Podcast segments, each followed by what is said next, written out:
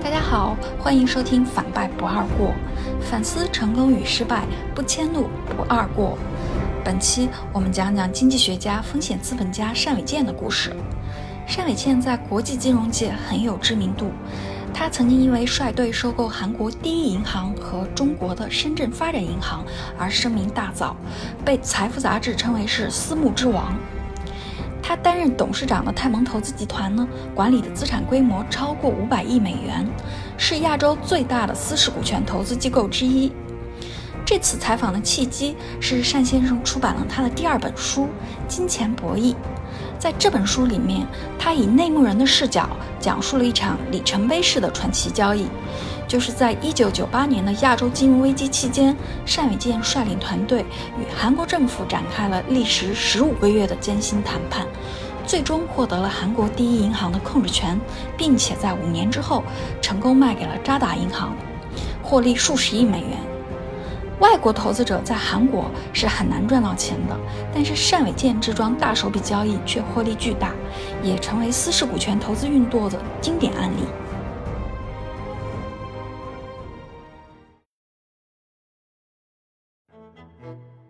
我的第一个问题是，单伟建写作的初心是什么？我想知道一位投资界大佬这种珍贵的表达欲是从哪儿来的。私式股权基金行业已经存在三十多年，但是大部分时间一直笼罩在神秘之中，几乎没有内幕人详细的讲述过一笔重大投资自始至终的故事。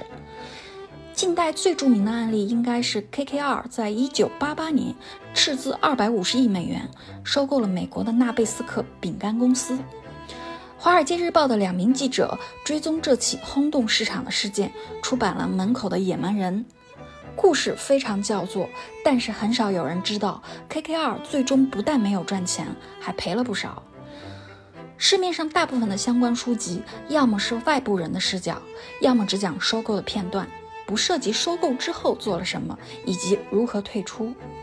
这就让人想起金融界流传一句话：财富就像蘑菇，在阴暗的地方才能茁壮成长。单先生怎么看这句话呢？这句话是个胡话，因为参天大树只有在阳光下才能生长。嗯 蘑菇算是什么呀？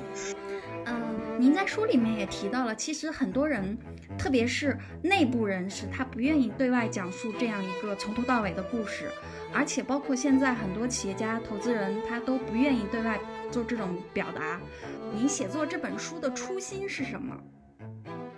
我记得这个《醉翁亭》里面啊，嗯，呃，有这么一句话，说是醉能同其乐，醒能孰以文者，太守也。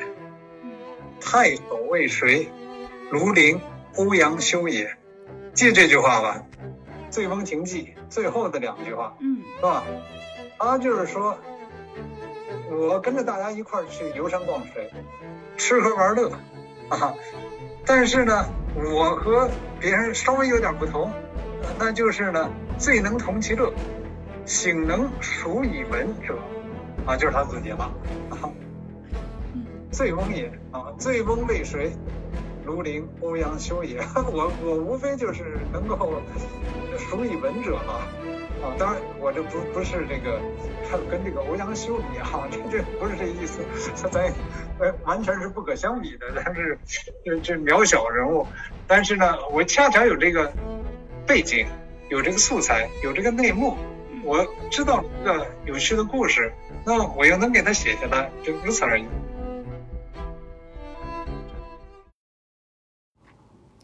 单伟健有记日记的习惯，他谦称他的日记基本上是一些流水账。我觉得肯定不止如此，因为《金钱博弈》这本书里面充满了各种细节白描，包括人物的表情和当时的天气。他甚至留意到某一次非正式午餐时，餐厅墙上色彩明亮的中国画。书里面很多有具体场景感，因此真实而有趣的细节。春华资本集团主席胡祖六评价这本书说：“明明是一项高度技术性的复杂金融交易，写的就像武侠故事一样引人入胜。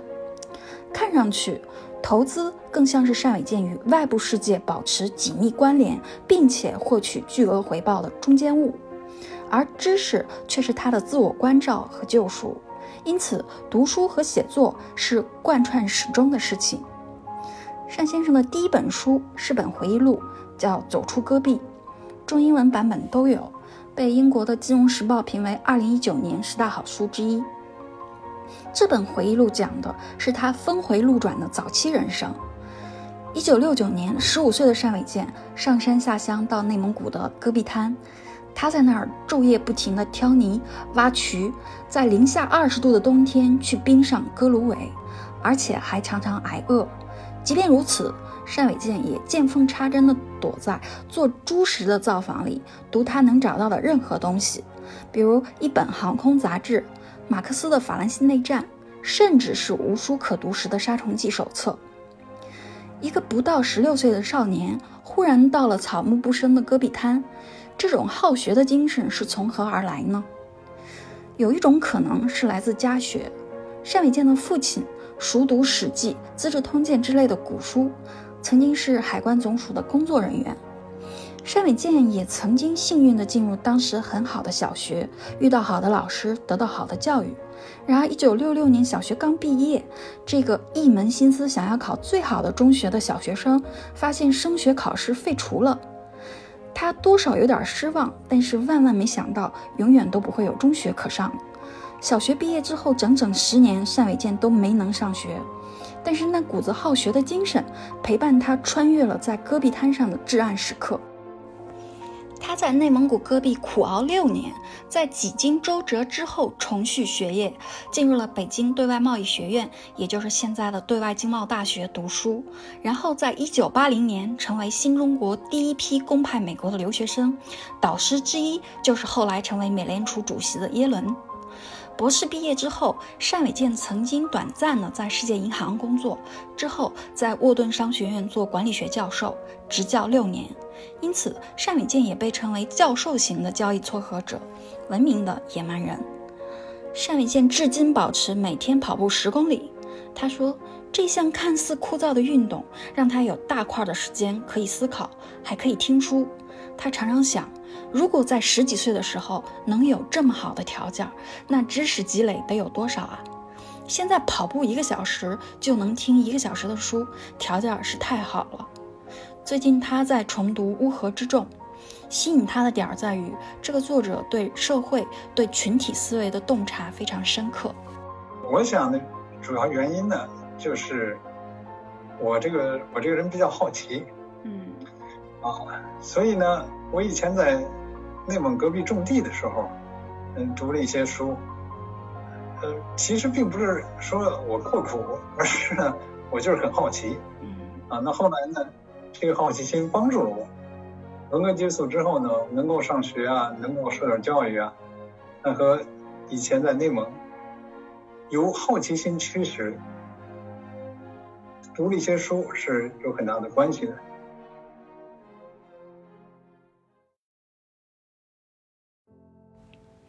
单伟建在世纪之交亚洲金融危机时收购了韩国第一银行，在非典时期收购了深圳发展银行。坊间评论认为，他擅长在大萧条到来时出手，是少数不仅没有受到危机影响，反而成功掘金的金融猎手。这种穿越周期的手感，对于时和事的敏感是怎么来的呢？实际上，世界上。任何事情，嗯，都和时和事是有关的。你想想，这个从 这这个国内呢，当然是在对马克思主义的传统非常熟悉的了。从马克思主义辩证唯物论的角度来讲，那么有一个很大的区别就是主观能动性，是吧？和客观的规律性。那你这个人不管想做什么，如果呢，你总是受客观规律的约束，嗯，比如说我就非常想飞上天上去，那当然我就飞不上去，是吧？我如果没有一定的工具的话，我上不了天，我也入不了地啊，我也下不了海。所以呢，主观和客观呢，它必须得结合起来。那你想，这个所谓势也是如此啊。你像种地，你要冬天种地的话，你一定种不出庄稼来，那你只能春天种地，是吧？你冬天种地，你把腰都累弯了，也没有用处，也种不出庄稼来。所以这是很简单的，这是我估计，中中国这个古人的智慧恐怕从三五千年前就知道了，呃，必须得应运时势，这是才能做得好。《三国演义》是怎么说的呀？什么分久必合，合久必分啊？天下大事，不过就是如此了。时势造英雄，什么诸如此类的，都是这么讲。所以，当条件不具备的话，其实我不是在。广义的谈一个哲学问题是个是，我只是说，在很多情况下呢，在条件不具备的话，那么你就很难一个事情做好啊。这个，而且呢，我觉得我我可以传达另外一个想法，这也是根据很多经验得出来想法。有不少人啊，你说投资赚了钱了，算成功吗？呃，成功。啊，他们就觉得，有不少人就认为，那都是自己的本事。哈哈，你看我投资赚钱了，这个那说明我有本事，都是因为我判断力很强，是吧？其实呢，不是的。其实我觉得呢，你这个一个人在一个投资上的成功啊，首先呢，嗯，失败都是难免的，你就希望失败少一些，成功多一些，啊。你要是真是一个呃无所不知的人哈，那那你就不会失败。但实际上每个人都会有失败。这个第二呢，我觉得经验和能力和判，尤其是判断能力是非常重要的。呃，那么这样呢，就使得你的失败会少一点。第三呢，实际上呢，投资的成功与否啊，和运气有很大的关系。我想最少百分之五十的关系，啊，所以呢，你如果做了一个非常好的投资，那未必呢就全是你的本事，你恐怕呢就是运气比较好，呃，你有的时候做了一个不好的投资，也未必呢就就是因为你没本事，那也可能呢你的运气不大好，所以呢，如果能知道这一点的话。就使得人呢稍微谦虚一点，别觉得自己呢好像把这个投资这东西都看透了，没有人能够看得透，这个投资总是充满了风险的，所以呢，判断能力、经验和呃运气是很重要的。那判断能力是非常重要的，是吧？那刻苦工作呢，锲而不舍也是非常重要的。所以我在这个书里想传达的一个信息呢，就是锲而不舍也是很重要的。但是其实锲而不舍和判断能力呢是同等重要的，或者说判断能力就更重要。那您您想这个一个呃将军去打仗，你 你如果这指挥错误的话，那千军万万马都可以毁于一旦的，是吧？所以这个判断能力是不是很重要？那怎么才能有判断能力呢？就是学习和经验，逐渐积累经验和知识，所以，呃，尽管这样，呃，机会和运气还是一个非常重要的。你比如说啊，我在二零零六年左右，在日本那会儿，我们还在新桥啊。后来变成 TPG 亚洲，想收购一个日本当时最大的消费金融公司，叫做五富士，叫 Takifuji。这个收购呢，就马上就要成功了。哈，实际上我们都签了一个什么协议了，那后来对方变卦了，啊，我当时就非常的郁闷。啊，工作了好几个月啊，好容易都到了手的东西了，然后他就丢掉了，对吧？非常的郁闷。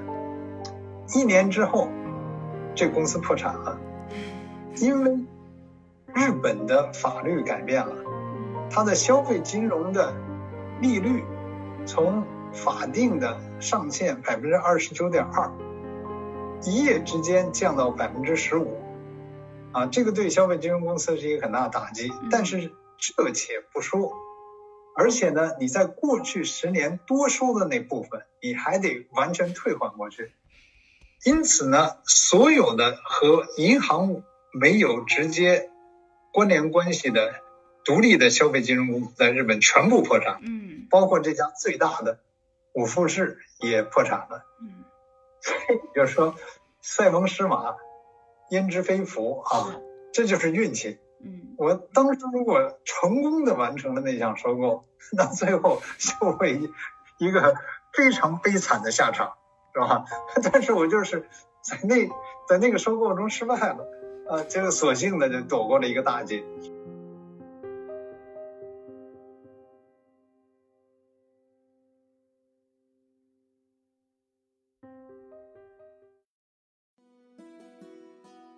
单伟健的书会有一种感觉，叙事朴实诚恳，且绝不吝啬细节。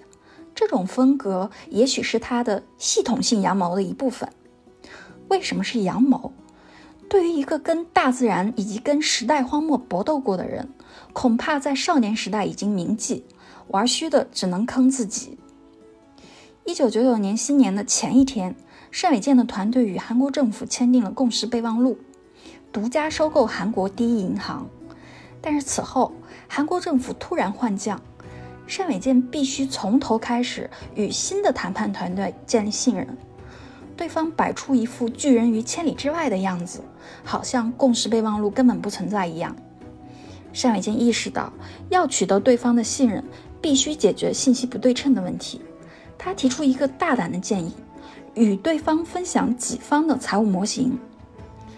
谈判一方主动向谈判对手透露自己的计划，这是闻所未闻之举。道理就像打仗的时候向敌方和盘托出自己的作战计划。但是单伟健的想法是，透明可以赢得对方的信任，对方看到模型就知道单伟健方的每一个建议都是尽可能的公平合理，并没有趁人之危的企图。后来我请教了单先生关于谈判策略，如何取信于人，以及如何获取信息。那我的想法呢？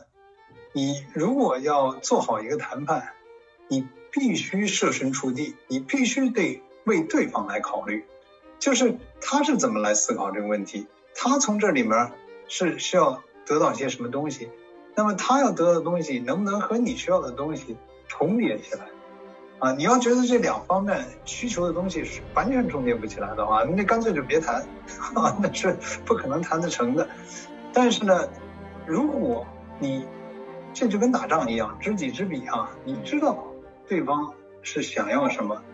那么你呢，在不伤害自己的利益的情况下，或者是不很多的伤害自己利益的情况下，尽量满足对方的要求。我觉得这个是能够谈判成功的一个啊一个一个最主要的方法。嗯啊，那么我就觉得呢，这个谈判呢还有一个重要的因素呢，就是要取得相互信任。你说我要跟你谈判，我我也不信任你。那我猜疑你，你也猜疑我，我们这俩达成一致就很难呢。嗯，所以呢，我们在和韩国政府谈判呢是有个过程。刚开始呢，这个相互信任度就比较低，尤其对方对我们的信任度非常低，因为他们从来没有和国际投资者呢做过这方面谈判，而且政府官员在全世界都是对风险承受度是非常低的。因为你说官员他承受了风险，对他有什么好处呢？啊，他他没有好处，他又不会，呃，这个这这个这项交易完成了，赚了大钱了，也不会分到他的脑子里，因为他是政府官员嘛。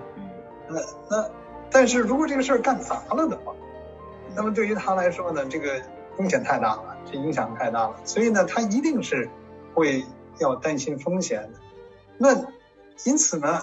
这个取得信任就是非常重要，取得信任是需要时间的，所以我们相互之间呢花了很多时间。那么我特意做了很多工作，来建立这个信任，就如此而已。不管做什么事情，您也提到了取信于人非常重要啊。在谈判的早期，就是除了您刚刚提到的，还有哪些方法论可以和谈判对手就比较快的建立信任基础？我觉得建立信任呢，关键就是你能够以诚待人，关键在于呢，就是你尽量的要透明。啊，人家觉得你藏着掖着很多东西的话，你就很难取得信任。所以我们在谈判的过程中，我在书里讲，我们最后呢决定把我们的模型给人家看。啊，这在谈判中几乎是不常见的，因为我觉得在那个过程中和政府方面建立信任太困难，所以我们就干脆全透明。啊，这样呢使别人呢就不用猜疑。啊，我觉得在每一个情况下都不同。你比如说。你要是和一个经常做收购人谈判的话，那他就不会有这么多猜疑，因为他知道你想要什么，你也知道他想要什么，是吧？那你如果是两边的这个这个这个就是呃知识啊，不对称的话，或者对一个东西的认知不对称的话，那么这个信任呢就难以建立。那唯一的方法就是更透明。啊，更敞开，更坦白，而且必须得言而有信，啊，就让我在谈判的时候说，我只要说出来的事情，我是一定做，言必行，信必果。嗯，那就是，嗯，很重要的一点，其实是探究对方的诉求和他们的呃一些担心，嗯，但好多时候其实对方他不会直接讲出来，那我们怎么去？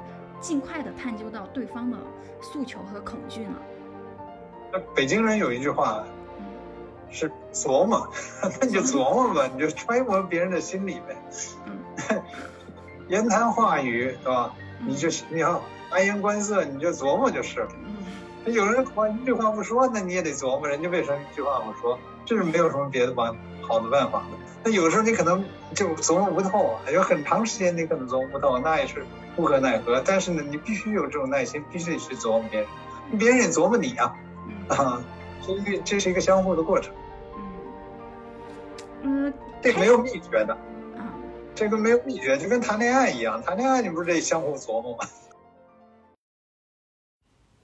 在这个过程中，特别关键的是琢磨核心决策者和意见领袖。单伟健喜欢读历史，持续几十年关注中东问题。有一年，他去耶路撒冷，见到了以色列时任总统佩雷斯。一九九三年，作为外长的佩雷斯曾经亲自谈判，促使以巴签署了奥斯陆和平协议。但是，以色列的右翼分子特别不满，暗杀了时任总理拉宾。从此，巴以冲突再也没有停止。单伟健问佩雷斯：“如果拉宾没有被暗杀，是不是中东早就和平了？”佩雷斯没有正面回答这个问题，而是说：“你知道，在任何一场谈判当中，和你的对手谈判并不是最难的，最难的是和自己人谈判。无论是以色列还是巴勒斯坦，想要说服内部的左、中、右达成共识，都非常的困难。任何一个谈判方中间呢，都会有不同的意见，那你就作为一个。”谈判者呢，你必须得去考虑所有的人的诉求。嗯，那你最容易谈判的啊，就是对方有一个决策者，核心决策者，核心决策者，他说了就算了。嗯，然后你就想办法跟他谈就可以了。啊，最难的，就是他们是一群人在做决策，那都都非常困难。嗯，因为你想说服。所有的人都非常困难，到最后你看这本书，我们这个谈判是怎么完成的，你就可以看出，啊，他是怎么从一群人最后变成了一个人，乾康不断，啊，如果不是有对方的这个变化的话，这恐怕很难谈成，因为他太多的人呢就莫衷一是。嗯，那这个还是讲的对方的团队啊，我们自己的团队怎么去呃搞定这种内部的非共识呢？同样如此啊，但是自己的团队呢，我是非常有信心。就像今天也是这样，啊，我们这个泰盟，嗯，做这个私募股权投资，做决策，我们这个投委会必须，这是我制定的政策，必须得一致同意，我们才做这个项目。也就是说，每一个人都有否决权。嗯，那为什么是这样呢？因为这样呢，大家都负责任，大家都参与决策，大家都思考，啊，如果出了问题呢，大家都承担责任，啊，这样才能使得大家呢都变成了主人翁。啊，你要是主人翁的话，你要是老板的话，那你就会非常负责任，那么事情就会做得好。我们之所以做的还不错，就是因为呢，大家都有老板的精神，而且是。我们这么集体决策，嗯，那如果这个好好比说只有一个人同意啊，其他人都同意的话，那你怎么能取得一致呢？要么就是因为他确实是对这件事儿比别人的知识多啊，我们有一个信息不平衡，那最后他把别人给说服；要么呢就是别人把他给说服，啊，呃，就是讲道理的事情，因为每一个人都是讲道理。只有这样才能取得比较一致的意见。啊，投委会有多少人？我们的投委会估计是十个人左右。我们在新桥也是这么决策的，大家都必须得一致同意，所以花了很多时间。我在书里就讲啊，我其中从这个旧金山来的一个小伙子啊，这个人叫 Tim Warner 啊，对我。给对方提出来建议，极度的不满，啊，然后就给这个庞德曼写了一封信，就是说那一基本意思就是我出卖公司利益，啊，那我们就只能坐下来谈了，啊，最后大家都这个变得一致了，啊，这这种事情是经常发生。我觉得一个公司最容易犯错误啊，就是这一个人说了算，不顾别人的意见。我觉得这样的公司是最容易犯错误，因为每一个人都可能犯错误，是吧？但是呢，大家都一块儿参与意见的话，这犯错误的几率呢就会小一些。嗯，但是单先生不是呃，新奇有句话就是“谋贵重，断贵独”，就是谋划的时候可能还是要大家一起来，然后做决断的时候可能要。还是要一号位来做这个决断，不知道您怎么看这句话？就是看在什么一个场合使用了。嗯。你如果说打仗的话，嗯，那确实，啊，你你比如说以前这个华东野战野战军的这个代司令、代政委是舒玉，是吧？司令和政委是陈毅。那在淮海战争的时候。淮海战役的时候，陈毅跑哪去了呢？陈毅跑流动大军那边去了，跑到中原野战军那儿去了。啊，他是司令政委，然后跑到中原野战军去了。毛泽东当时就想让粟裕当司令和政委，那粟裕呢肯当司令和政委，因为他认为呢这个陈老总呢是比较服众的，啊，那他呢这个恐怕不服众，所以呢最后。他当代司令、代政委，那为什么让陈毅到别的地方去呢？打仗的时候，别人这样的，他可以独断专行，啊，因为他打仗的时候，你这个再商量的话，那是不行的。那有个参谋部门，到最后做最终决策的，当然是要呃一个人来做。你像三国的时候，这个阮述、阮绍啊，这个后来有本书叫《三国志》，里面有一个传叫《郭嘉传》。这《国家传》里面就说这个阮绍这个人呢，是多谋而寡断，啊，他们能想出很多东西来，让他做了决断。然后说这个郭嘉这个人，啊，是多谋善断，好的，最后他虽然是是多谋呢善断，所以这谋呢是必须得谋的，那最后呢决定呢也是必须得做的。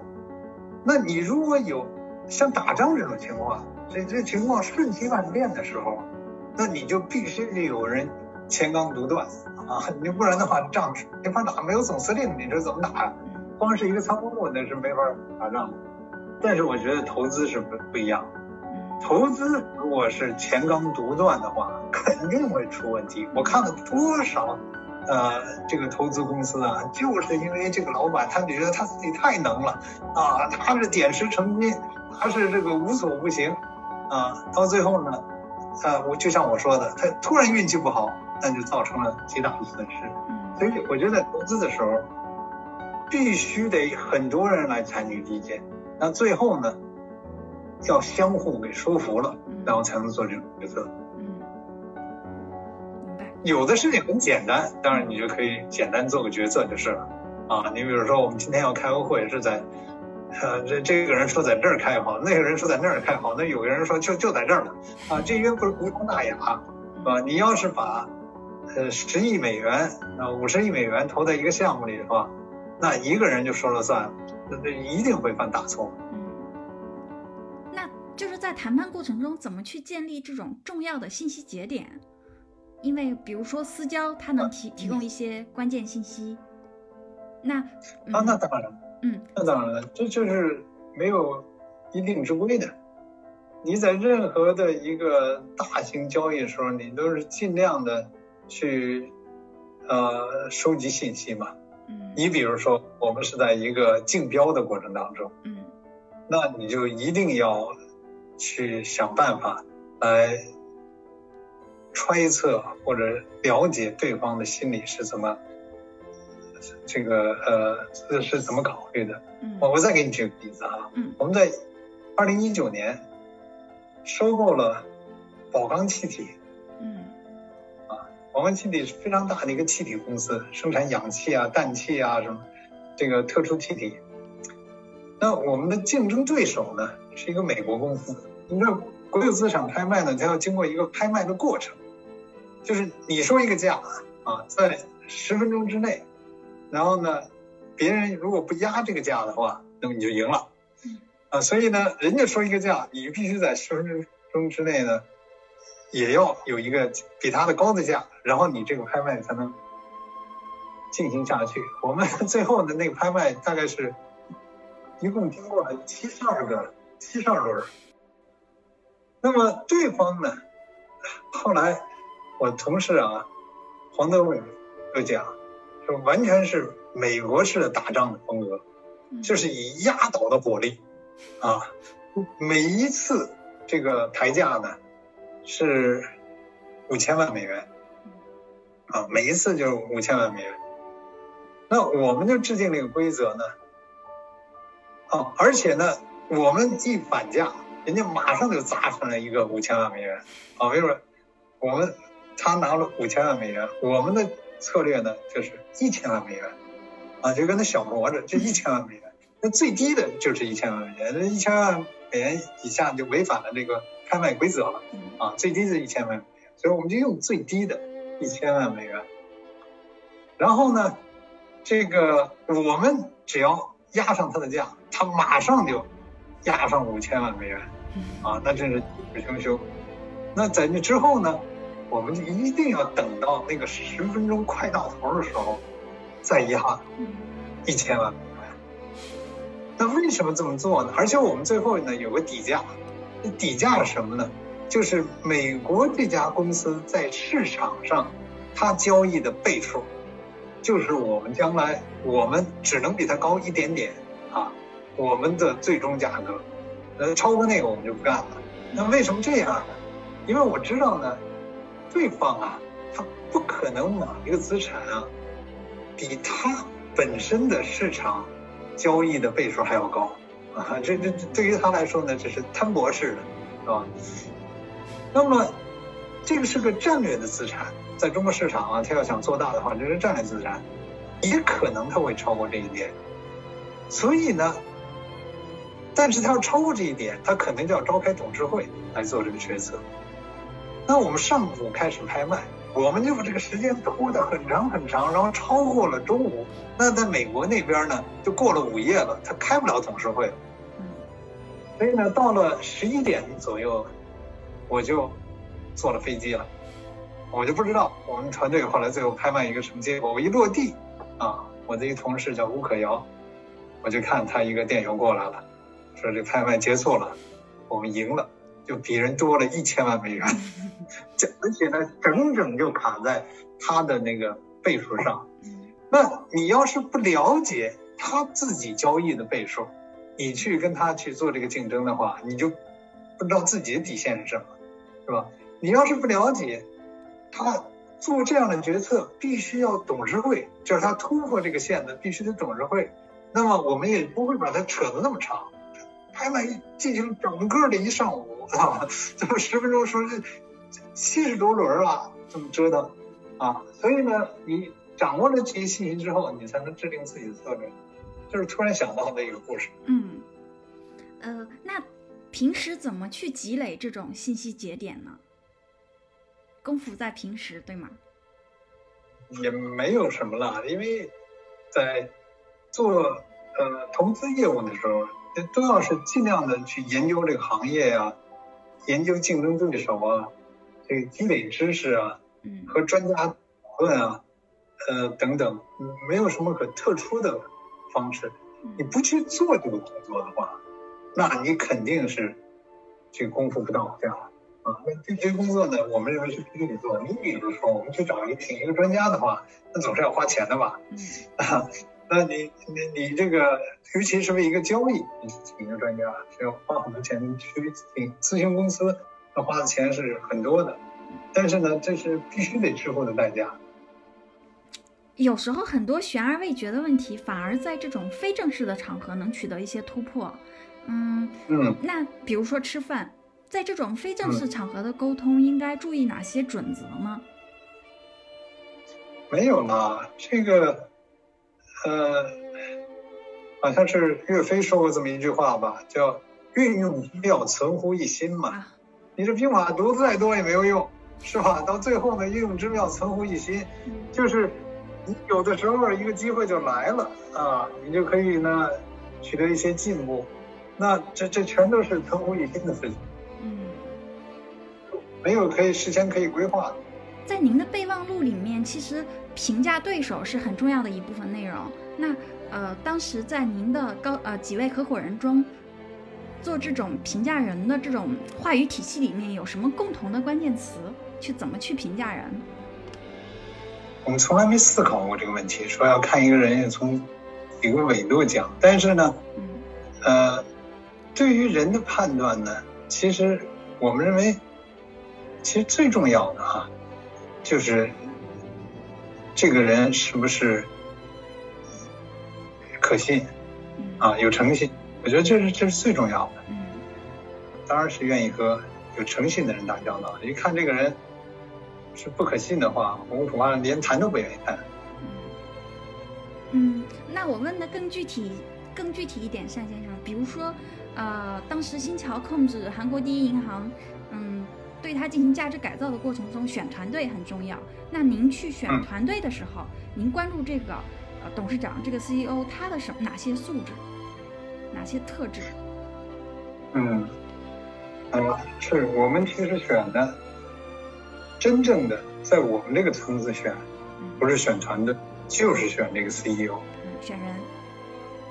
对，就是最高的负责人，第一把手，是吧？嗯。管事儿的。那主要是看他他自己的经验，他干过些什么东西，他有没有足够的经验，那他是不是非常懂行啊？然后看他能不能接人待物，嗯，而且我觉得任何一个人都可以看走眼。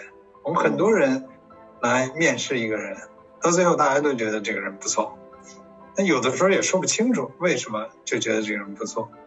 啊，于是呢，这个人呢就被大家选中了。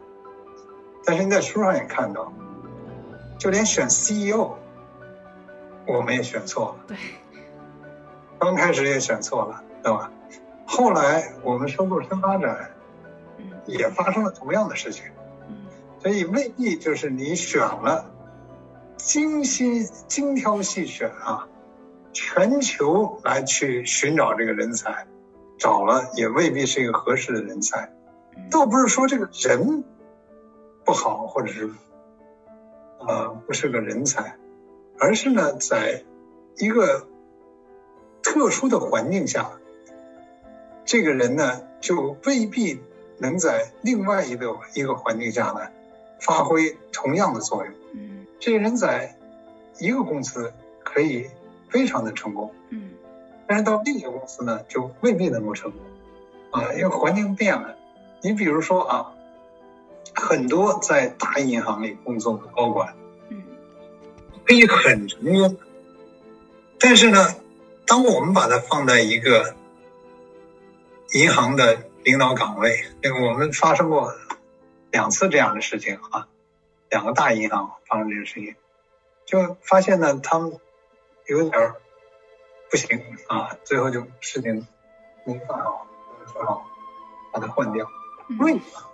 因为懂得管一个好银行的人，不见得懂怎么管一个坏的银行。嗯，懂得好银行，你要按照这个银行它所有的规则来办事就可以了。管一个坏的银行，那你就要把这个啊所有的事情，你要你要把人都给换掉，你要找一个新的团队，你要建立一个新的体制。那这些东西呢，不是一个把一个好的银行管好的人呢就会有的，是吧？所以呢，有的人可能呢是这个，这这以前人家给曹操的评价，说是这个乱世之奸雄啊，治世之能臣啊，他 在不同的一个环境下啊，他起的作用就不一样了，是吧？嗯，他在这个呃乱世呢，他只能是个奸雄。但是他在一个治世呢，他就可能是一个能臣，啊，所以这个银行管银行也是这样的。你在你是一个治世，也就是好的银行，那你可能是个能臣。那你到那如果此人又不是个奸雄的话，那到了坏的银行的话，那这恐怕 他根本就什么都干不了。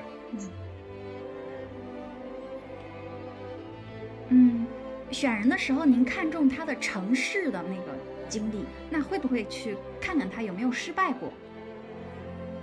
当然，当然，不要看他所有的经历了。嗯。但是呢，呃，我想大家选人的时候一般都有偏见的。如果这个人老失败的话，都恐怕选不上他。除非他是反败为胜啊，说有这样的经验的话，那你觉得这个经验是很有关的。如果这个人他就是个失败，那他上回失败，那你怎么知道他下回不再失败？嗯。所以，呃，我们都没有想过这个问题。所以你其实这个问题很好。与单先生的第一本书《走出戈壁》相比，在金钱博弈的时空背景中，单伟健打的是一场大胜仗，但是同样充满了挫折。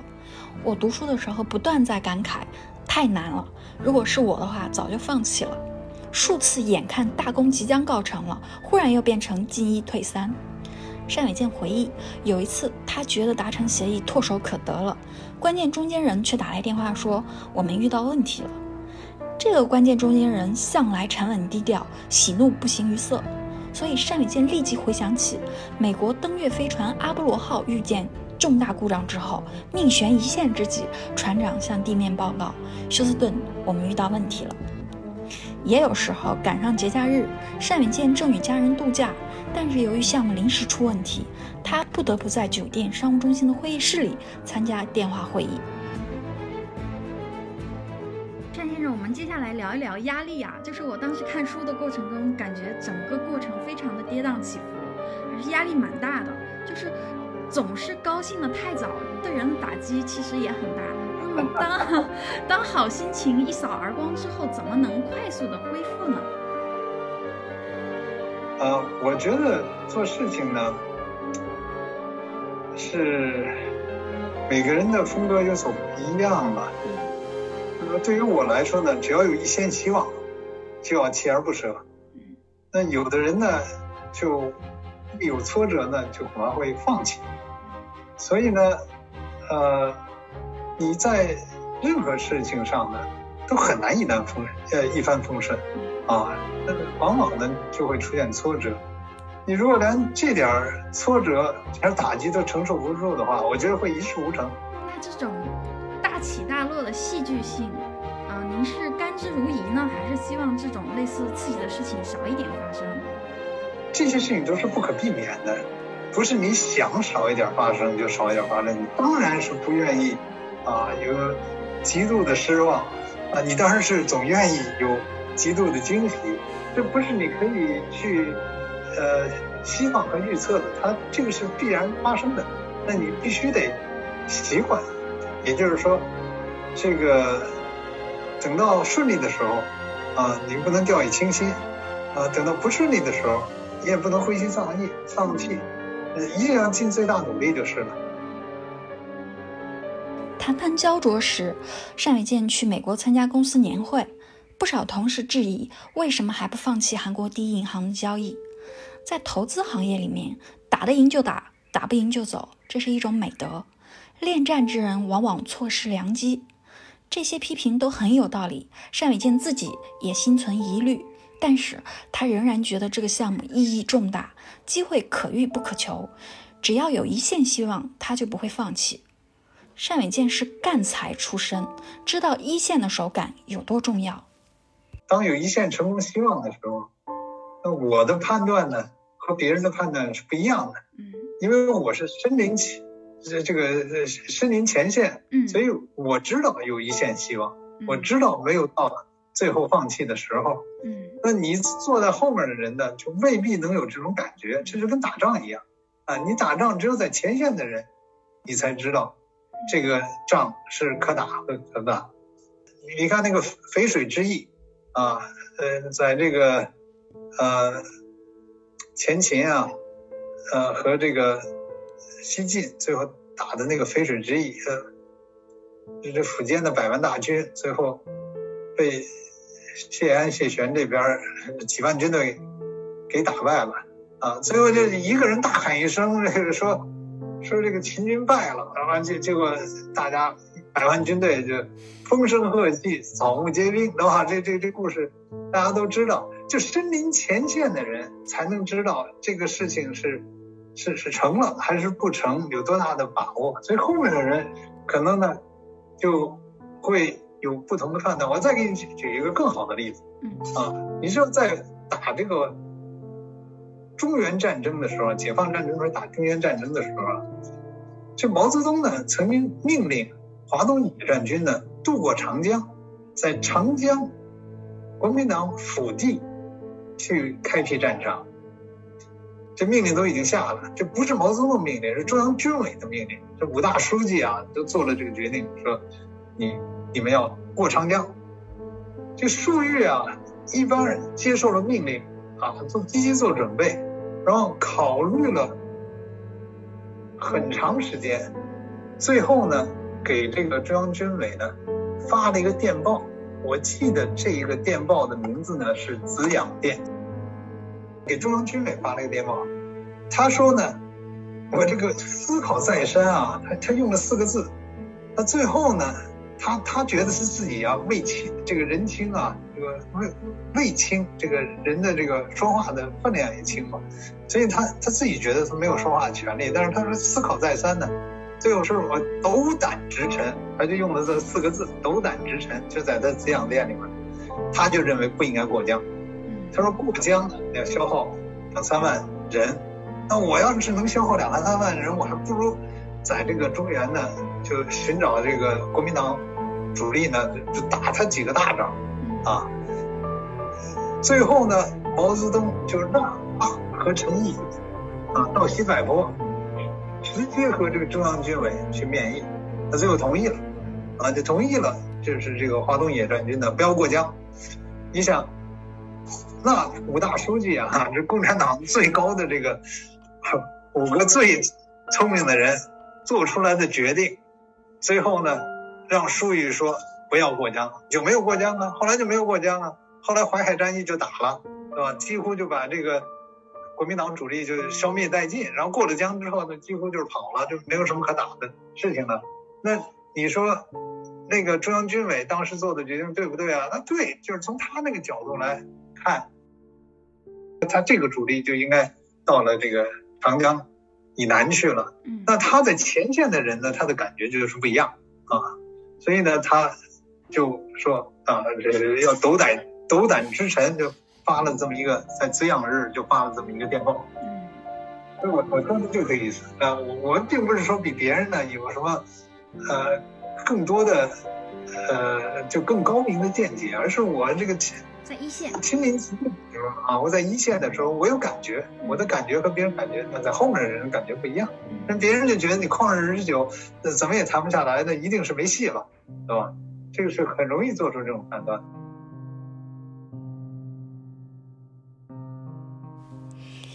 那些独自坚持的时刻，会不会感到孤独呢？我本来以为答案会迎合大众对于身居高位者的想象，越往上走越孤独嘛。